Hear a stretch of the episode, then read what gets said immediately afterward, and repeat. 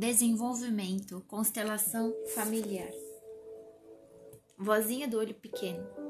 Quando voltava da escola, te contava as novidades, lia livros para a senhora antes de dormir e ríamos dos romances da moreninha quando Augusto ficou escondido debaixo da cama.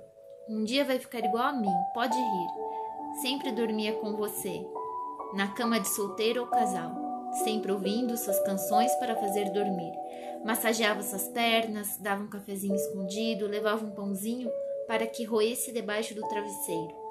Enrolava seus cabelos brancos para que escondessem a carequinha. Depois você foi devagarzinho, se despedindo aos poucos. Um dia mesmo teria que ir. A família ficou para lá e para cá. Ninguém mais quis ficar junto.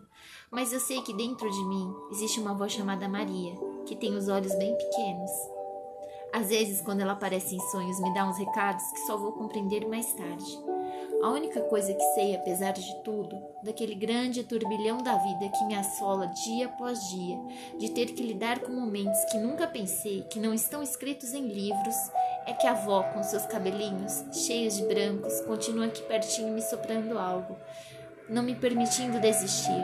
Não, ela não está só pertinho, ela está dentro, com as outras avós, com as outras que vieram antes de mim, me dando força sempre, a força da mulher que segura o telhado com a cabeça. Obrigada, avó Maria.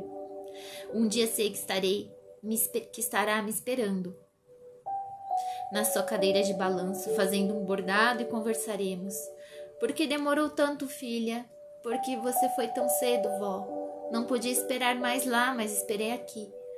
Então estaremos juntas novamente e riscarei seus panos e colocarei as linhas nas agulhas e costuraremos uma linda história com um final feliz. Na cabeça da avó. Não sei se enxergava mesmo sangue, eu apenas o sentia como tinha sentido a minha vida inteira.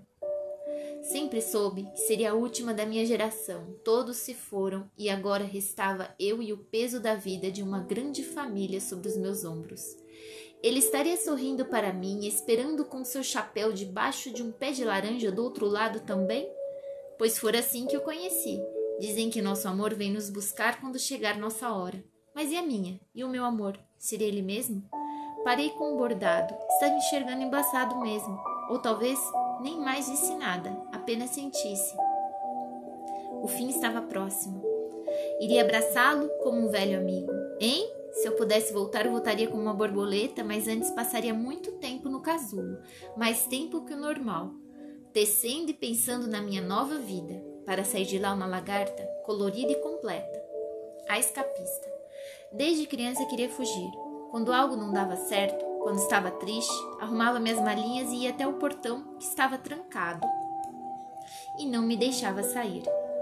Também fugia, me escondendo no guarda-roupa, Dentro dele havia um espelho, gostava de chorar olhando para minha cara inchada. Tinha a impressão que a menina do espelho era completamente diferente da que estava escondida.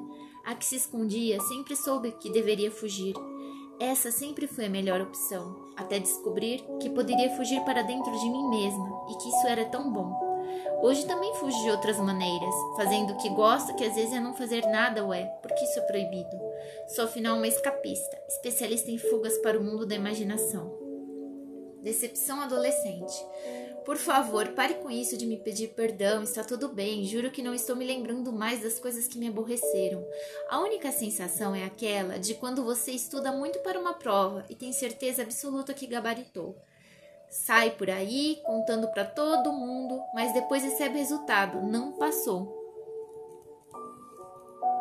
Tudo aquilo que acreditou, a fé que teve em si mesmo e esperança se esvaíram. Não penso que você seja mal. Todo mundo tem um lado bom e mal. Eu também sou má quando não me amo, quando me desprecio, quando busco felicidade que deveria estar em mim, no outro. A única coisa que eu mais quero nesse mundo é que Deus permita que eu me sinta feliz e amada, mais feliz do que amada. Reze por mim. Quero encontrar a paz, quero ter um final feliz. Gangorra da jovem adulta. Cansei de buscar, cansei de fingir ser quem eu sou. Não sou feliz, não sou triste, sou vazia e cheia ao mesmo tempo. E essas sensações não têm um nome definido. Vazia estou inerte, cheia estou transbordando de paixões, paixões pelo outro, paixões por mim. Então me canso de repente de ser eu mesma, de ser desse jeito torto e diferente, de um jeito que não gostaria de ser. Alguns me entenderam, mas são poucos e já partiram. Agora estou sozinha, eu comigo mesma. Somos duas então? A vazia é cheia?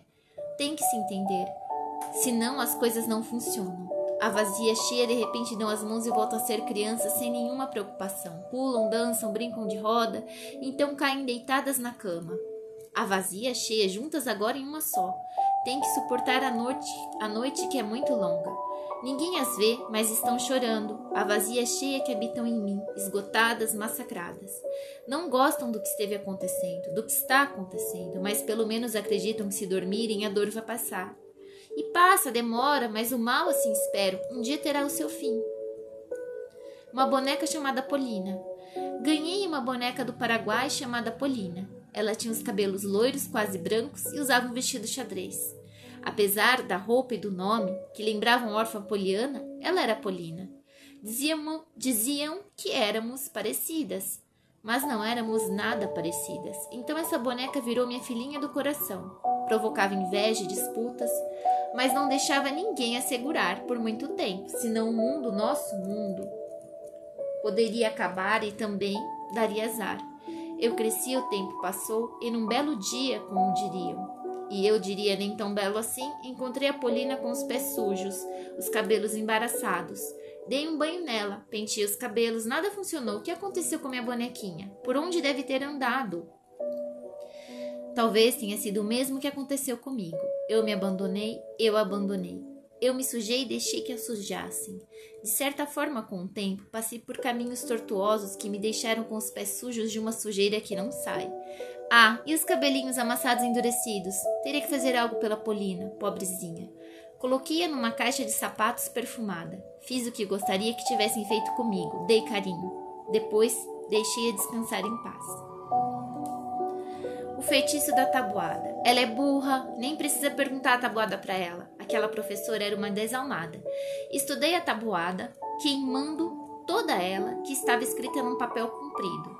Não me lembro se era do 2 ou do 3, mas a queimei. Eu era feita aos feitiços desde muito pequena e acreditava neles. No dia seguinte, não teve chamada oral, a professora se esqueceu. Nas semanas seguintes, meu pai fez algo terrível e inesquecível. Ele chutou minha mãe na rua. Os cachorros latiram. Eu, criança, fiquei com muito medo. Palavra que surge sozinha e é ironicamente pequena. Tinha sido o meu feitiço da tabuada. Estava sofrendo as consequências. Eles se separaram e nos dias dos pais era o inferno. Ele queria nos ver de todos os jeitos. Tentava pular o muro, o cachorro latia, chamava a polícia. Os anos correram. Meu pai, muito doente, estava numa casa de repouso. Eu fui a última com quem conversou. Sabia que seria eu. O mesmo pressentimento que senti quando meu primeiro namorado terminou comigo. Sabia que era o fim, a última vez, a última oração. Então ele morreu e, como quase todo mundo que morre, suas memórias o transformaram num santo. Ele costumava me carregar sentada nos ombros quase todos os finais de tarde e íamos tomar sorvete. Um dia uma mulher fez o comentário que eu estava grande demais, coitado do meu pai. Ele riu quando fiz uma careta para a mulher, não me repreendeu. Vou parar por aqui. Talvez essa seja, assim como a última palavra, a última oração, a última boa lembrança. Talvez tudo tenha sido feitiço da tabuada. Ursinho da mocinha. No dia em que fiquei mocinha, ganhei da minha mãe um ursinho lindo que tinha gravada nele a oração do Pai Nosso. Daí, sempre quando estava melancólica, ouvia aquele ursinho na voz de uma criança e chorava.